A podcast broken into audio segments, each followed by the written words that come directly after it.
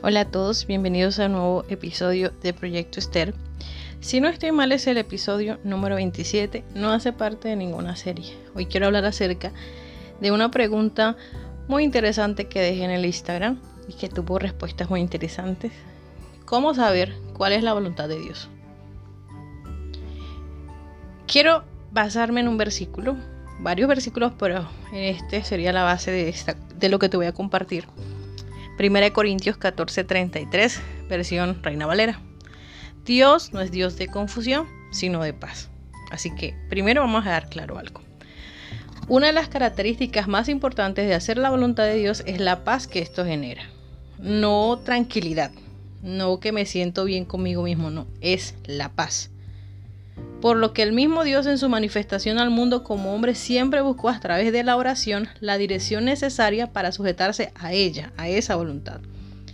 Voy a analizar en unos sencillos puntos, por medio de la palabra de Dios, cómo estar seguros de, que, de cuándo estamos o no estamos en la perfecta voluntad de Dios.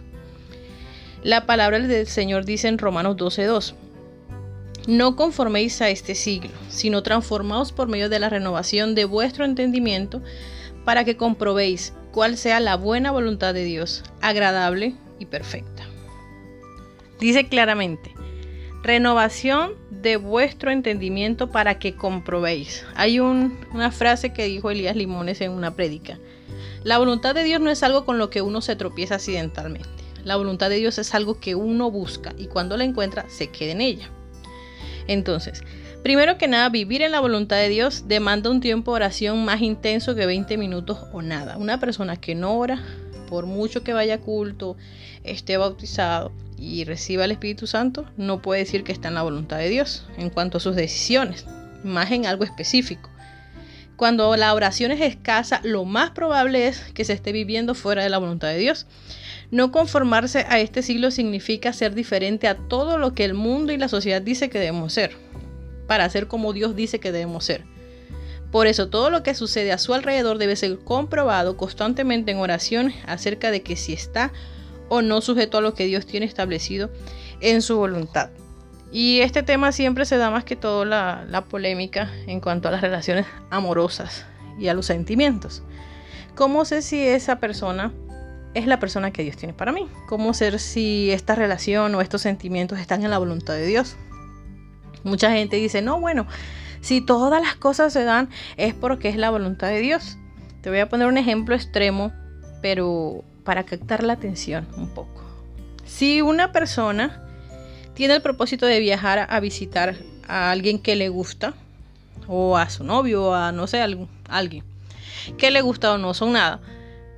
Y en ese viaje, eh, pues la persona no va pensando en pecar ni en nada. Pero resulta que terminan pasando cosas íntimas, más allá de lo que debería pasar entre dos amigos o novios antes del matrimonio. Si esa persona no se muere en el camino, sino que llega bien, incluso le basta bien en el viaje y regresa bien a su casa, porque no se murió y fornicó significa que era la voluntad de Dios, porque eso pasó. Hay mucha gente que tiene esa lógica. Si no me morí en el camino, era la voluntad de Dios. Si esa persona no se muere, era la voluntad de Dios. Si esa persona no me deja, era la voluntad de Dios. Yo estoy orando para que esa persona me deje de querer. Esa es la mentira más grande que una persona puede echarse. Cuando hay un sentimiento arraigado en el corazón, aunque digas que estés orando, tú solamente estás pidiendo a Dios que te cumpla el deseo que ya tú tienes en tu corazón.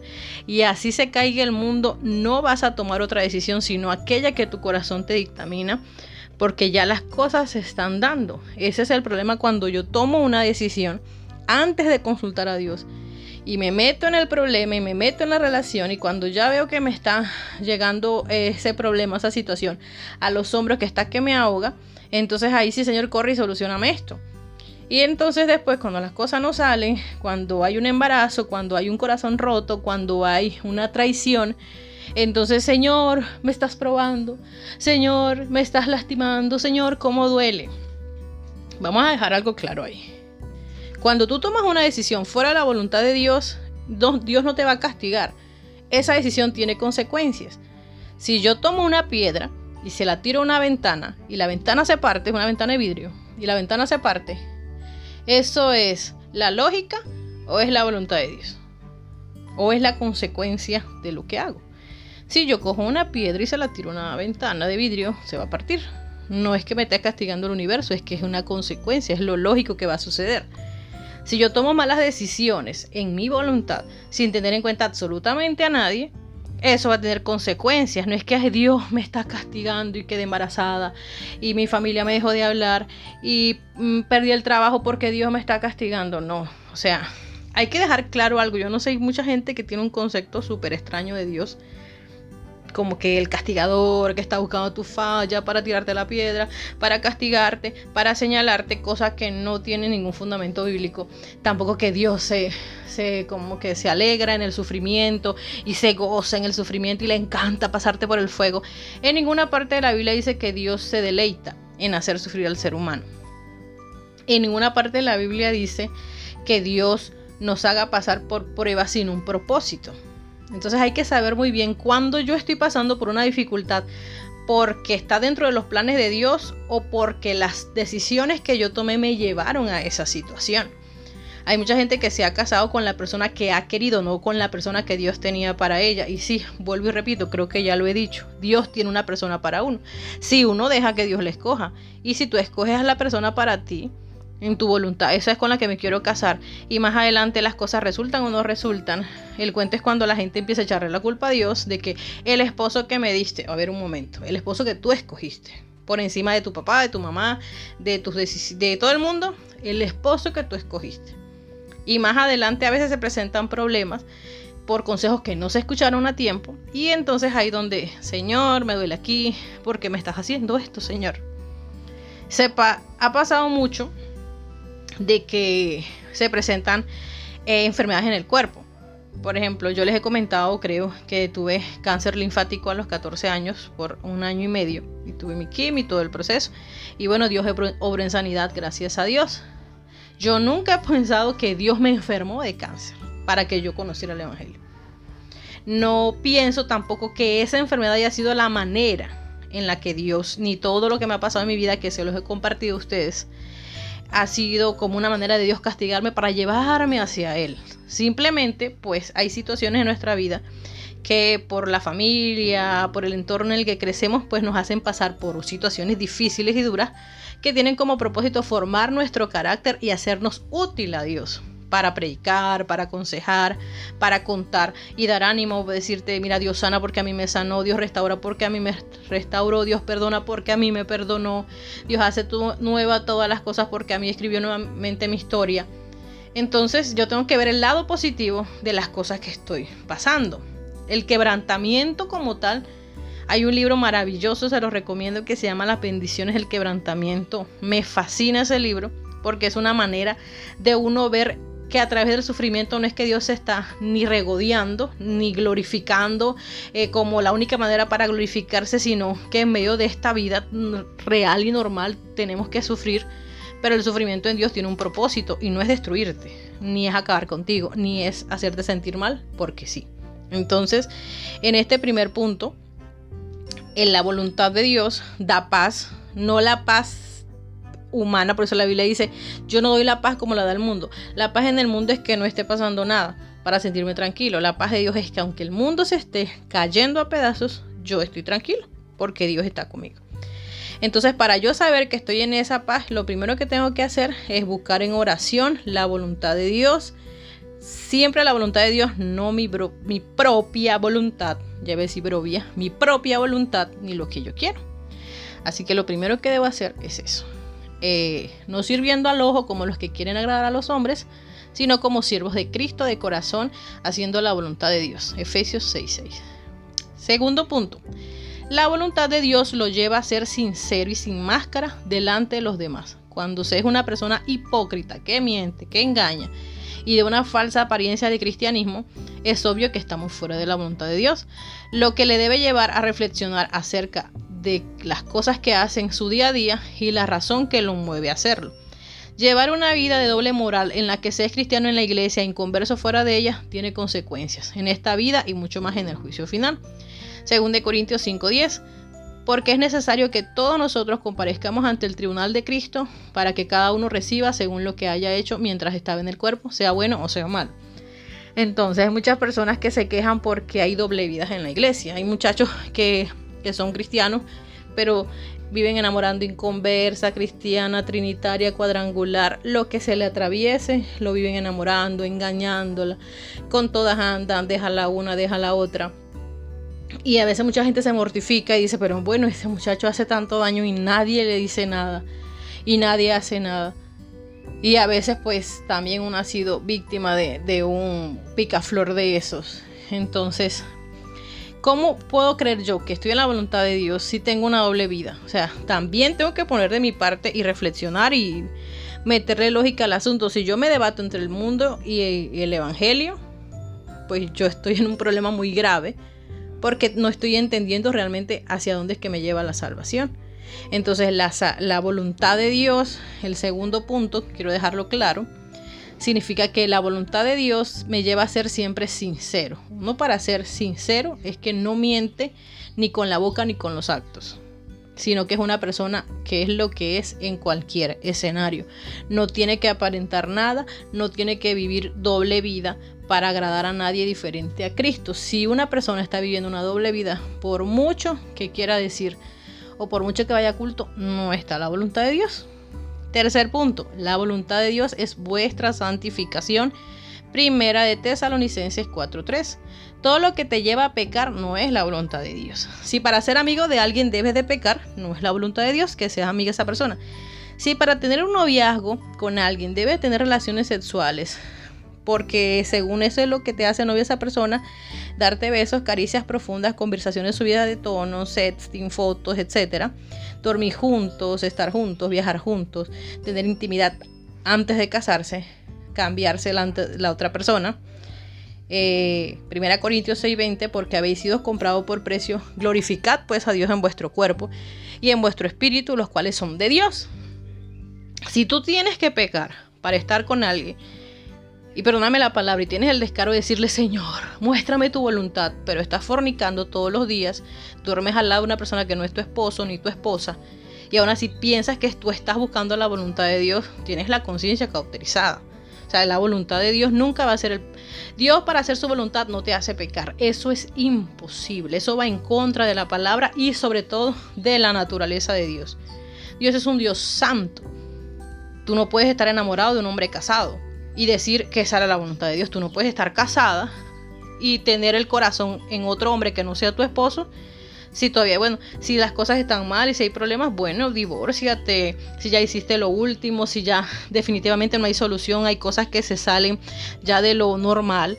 Pero no esperes hacer las cosas al revés de que vas a tener el novio y el esposo, novia y esposa, porque es que Dios sabe que mi esposo, ¿no? Que Dios de sabe, sabe todo pero no se puede justificar una acción y un pecado en la voluntad de uno y decir que es la voluntad de Dios. O sea, no puedo pretender yo decir que estoy en la voluntad de Dios siendo infiel a mi esposo o a mi esposa. No puedo decir que está en la voluntad de Dios si mi noviazgo incluye relaciones sexuales. No está en la voluntad de Dios. Así no es que como no se ha muerto y como no ha salido embarazada y como mi papá y mi mamá gustan de él porque no saben lo que está pasando en realidad, entonces es la voluntad de Dios. ¿Cuántos noviazgos no están supuestamente con el beneplácito de los padres? Pero porque de verdad no saben todo lo que está sucediendo. Eso no son noviazgos, son matrimonios sin papeles firmados. Entonces hay muchas relaciones que se dan de esa manera que hay una intimidad física y profunda que no es la voluntad de Dios. Por mucho que se quiera decir que así es, la mayoría de los fracasos en los matrimonios de hoy en día fueron porque comenzaron en pasión y la pasión fue tan desenfrenada, vamos a casarnos y resulta que la realidad es que no todo el tiempo se está teniendo relaciones sexuales, que hay convivencia, que hay economía, que hay propósito. Y cuando no estamos coordinados en eso, y porque no estuvo en la voluntad de Dios, entonces ahí ya el divorcio, ah, el divorcio es la voluntad de Dios. No, el divorcio nunca ha sido la voluntad de Dios. Pero no podemos decir que me voy a divorciar porque es la voluntad de Dios porque me está yendo mal, pero es que fue tu decisión empezar mal. Todo empieza mal.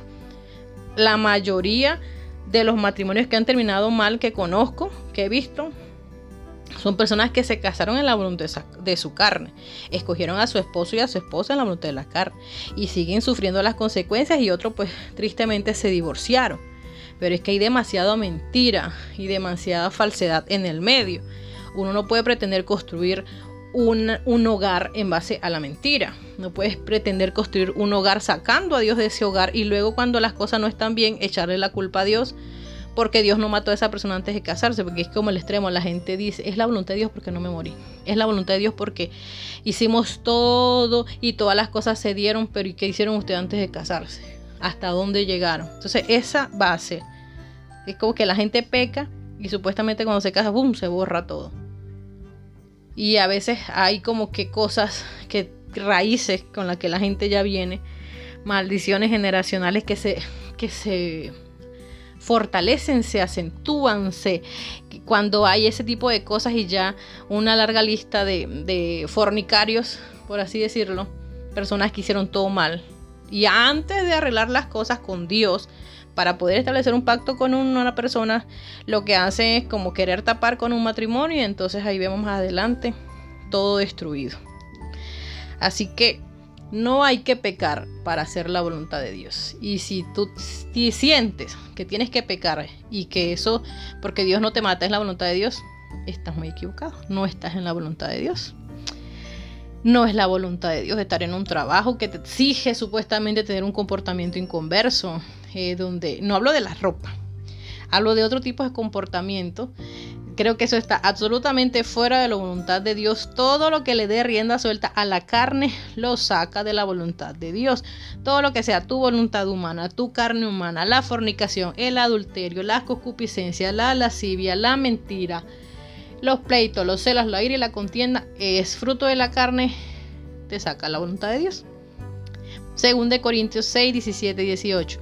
Por lo cual, salid en medio de ellos y apartaos, dice el Señor, y no toquéis lo inmundo, y yo os recibiré y seré para vosotros por Padre, y vosotros me seréis hijos e hijas, dice el Señor Todopoderoso. Ahora, ¿cómo sé que estoy en la voluntad de Dios? Salmo 84, 11. No quitará el bien a los que andan en integridad. Punto número 4. Andar en integridad es andar en la perfecta voluntad de Dios. El alma se encuentra llena de paz porque Dios provee protección, provisión. Dios bendice a todo aquel que se quede en su voluntad. El favor de Dios se manifiesta en la vida de la persona. Esa persona haya gracia delante de los hombres. Dios no quita de su vida lo que es bueno. Dios siempre quita de nuestra vida lo que no nos conviene o no es bueno. Así que si tú quieres estar en la voluntad de Dios y empiezas a ver cómo de repente la vida te va llevando fuera o lejos de esa persona, entonces esa persona no era bueno para ti, porque Dios no quita el bien a los que andan en integridad. Requisito, andar en integridad para que Dios no me quite el bien. Punto número 5. Y el mundo pasa y sus deseos, pero el que hace la voluntad de Dios permanece para siempre. Primera de Juan 2.17. Punto número 5. La voluntad de Dios siempre va a mejorar su calidad de vida. Le da garantía de su favor en esta tierra y como agregado le da seguridad acerca de la salvación de su alma. Cuando se está dentro de la voluntad de Dios, el mismo Señor se encarga de ser su escudo, su proveedor, su protector, su paz, su seguridad y todo cuanto necesitas. Recordemos a Balán cuando fue convocado por el pueblo de Moab para maldecir a Israel. El Señor le dijo desde el principio que no fuera, pero él insistió en dos oportunidades hasta que Dios, para probarlo, le dijo, bueno, ve. Esto nos ayuda a comprender que Dios no se contradice, pero no es un Dios de confusión. Pero en ocasiones, por la desobediencia a su voz, permite que algunas cosas sucedan, no porque sea su voluntad, sino por quitarnos la idea. Y por lo general, esto nunca termina bien. Balaán quedó avergonzado delante del pueblo de Moab, pues en tres ocasiones, en vez de proferir maldición de su boca, solo pudo salir maldición hacia Israel. Cada vez que tú te sales de la voluntad de Dios para hacer tu voluntad, estás agregando un problema más a tu vida. Por eso hay que buscar siempre la voluntad de Dios. Y eso va a garantizar que tengas no solamente una vida tranquila, sino que puedas estar en paz con las cosas que pasen a tu alrededor.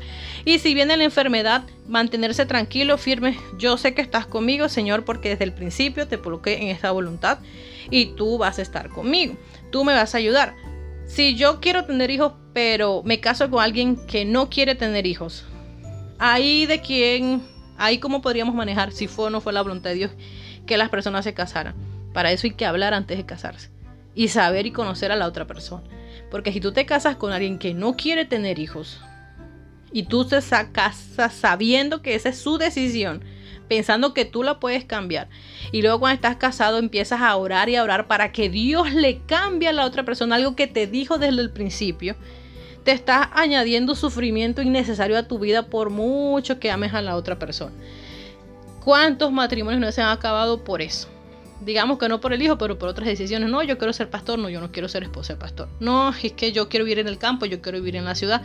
Y ya cuando uno se casa, se supone que ya tenían que haber muchos acuerdos establecidos para evitar que ese tipo de cosas se pasen, porque se convierte en un sufrimiento que no te deja vivir en el gozo de Dios cuando en el matrimonio hay problemas, hay dificultades y no hay esa comunión, hay mucho sufrimiento. Es lo importante de poder decirle, Señor, mira, tú me conoces, Señor. Sabes cuál es mi corazón, sabes cuáles son mis intenciones, sabes lo que yo necesito, Señor. Como tú me conoces, regálame esa persona, la persona que sea para mí, que sea mi complemento. Muchas veces no va a ser la que tenías en la cabeza. Yo creo que generalmente no es eso. Yo le he contado miles de veces que mi esposo ni siquiera me gustaba. Ahora, no es que uno se casa con alguien que no le guste porque para que sea la voluntad de Dios tiene que no gustarte, no. Cuando empecé a ver esas cualidades en mi esposo, que son todo lo contrario las cosas que yo no tengo. Él es calmado, él piensa más las cosas, él analiza más, yo soy más espontánea, más expresiva, más explosiva. Eh, él es todo lo contrario a mí, pero él es todo lo que yo no soy y eso me complementa. Y aunque pudiera ser lo que a mí no me gustaba de él porque me parecía demasiado calmado para mí, es la base de la paz de nuestro hogar porque él nunca le presta atención si yo hago una pataleta porque sí las hago. Y o digo algo o expreso algo que no está bien. Espera el tiempo y con sus palabras, con su forma de ser, me, me, mejor me ceda y, y Dios está cambiando mi carácter a través de mi esposo. Algo que nunca pensé que iba a pasar porque no, yo soy así, esta es mi forma de ser. No, no, no, no se trata de ser así, se trata de ser como Cristo quiere que yo sea. Estoy segura de que si yo me hubiese casado con la persona que tenía en mi mente y en mi corazón, no estuviese casada, estuviese divorciada y nos hubiese ido muy mal, porque teníamos prácticamente la misma forma de ser. En el caso mío personal, pues lo cuento como mi testimonio, no para regodearme ni decir, mírenme a mí el ejemplo perfecto, no, yo le embarré muchas veces y se los he contado. Hay evidencia en los otros podcasts. Sin embargo, eso me llevó a decir no más, no vuelvo a hacer algo fuera de la voluntad de Dios y me costó mucha oración, mucho ayuno, mucha vigilia, pero no me arrepiento. Porque, y lo digo todos los días, gracias Señor porque yo nunca tuve nada y ahora lo tengo todo. Me siento feliz, me siento tranquila, me siento en paz. Y estar en la voluntad de Dios es algo maravilloso. Aunque muchas veces las cosas no se dan, porque no es que existe, ay, porque es la voluntad de Dios. A veces no se dan en el tiempo que tú esperas ni como tú esperas, pero Dios va poniendo todo en su lugar. Y tú vas sintiendo la respuesta y el, ese, ese silbido apacible como sintió Elías cuando estaba solo en el desierto y uno sabe, este es Dios. Dios es el que está manejando todo eso. Así que si tú te estás enfrentando a una situación, no significa ahora que porque tomaste una mala decisión tienes que morir con las consecuencias. No, nosotros tenemos un Dios que restaura y que perdona. Vuélvete al Señor, pídele perdón, Señor. Bueno, yo comencé este hogar fuera de tu voluntad, pero yo sé que tú puedes restaurar y puedes ayudarme a que ahora sí estemos en tu voluntad. Cámbiame a mí, cámbialo a Él, cámbianos. Siempre estamos pidiendo que Dios cambie al otro y que pedir que Dios nos cambie a nosotros. Y cambiará nuestra perspectiva de lo que estamos viendo. No hay nada mejor que estar en la voluntad de Dios y sentirse tranquilo. Es muy triste ver hoy en día matrimonios fracasados o pasando por pruebas y dificultades. Y mucha gente dice, ay, pero ellos están pasando por esta dificultad, pero si Dios permitió que se casara, están pasando por esta prueba, pero si Dios permitió, a ver, muchos matrimonios han empezado por la voluntad de la persona sin ella tener en cuenta a Dios. Cualquier cosa que se esté viviendo cuando se toma una decisión fuera de la voluntad de Dios no es un castigo de Dios, es una consecuencia de esa decisión ya sea eh, una enfermedad. Hay mucha gente que se casa con alguien y no sabe que esa persona está enferma. Y la otra persona sí sabía no le dice nada. Y luego viene el problema. O si tiene alguna enfermedad, si era estéril, eh, si en su familia todos habían sufrido de cáncer y ella alguna vez lo sufrió, etc. Eh, hay muchas cosas que se desconocen y que por no conversarlas y por no poner las cosas como son sobre la mesa, a veces vienen los fracasos. Eh, voy a decir algo que tal vez sea muy polémico, pero por la experiencia de varias amigas que, comenzaron su vida eh, sexual muy temprano, empezaron a cuidarse muy temprano con pastillas, con dispositivo intrauterino, con miles de métodos anticonceptivos por muchos años, cuando se casaron e intentaron tener sus propios hijos, pues no pudieron. Muchas no pudieron tener sus propios hijos. Algunas se habían practicado hasta abortos. Entonces, no, Dios me está castigando. Yo no creo que, de verdad, personalmente, no creo que sea así. O sea, la carga hormonal y las cosas a las que tú sometiste tu cuerpo tienen una consecuencia. No es un castigo. Entonces, lo bueno no viene de Dios, pero el castigo sí viene de Dios. Si me pasa algo bueno fue porque tomé una buena decisión, no tiene que ver nada a Dios, pero si me va mal es porque Dios me está castigando. No podemos pensar de esa manera. Dios no nos está castigando. Dios no está pendiente de ver qué hacemos mal para, para tirarnos una piedra o para aplastarnos. No, Dios no es así. Dios está dispuesto a amarnos, a restaurarnos, a conducirnos por el buen camino y todos tenemos la oportunidad de retomar el buen camino que es estar en la voluntad de Dios. Así que yo espero que esto sea de bendición para ti. Es un tema que he estado pensando estos días y bueno, en el blog también está escrita, escrito este podcast, este estudio bíblico acerca de la voluntad de Dios. Así que si tienes algo que comentar, te espero en Instagram, en Telegram, en YouTube y cuéntame de qué te gustaría que habláramos más adelante. Muchas gracias a aquellas personas que siempre se toman el tiempo de escribir, de comentar. Dios les bendiga grandemente. Y bueno, no he tenido el tiempo suficiente para grabar todos los podcasts de Reyes, pero este fin de semana posiblemente pueda grabar todos esos capítulos y ponernos al día y empezar el estudio bíblico. Un abrazo, Dios les bendiga, muchas gracias a todos.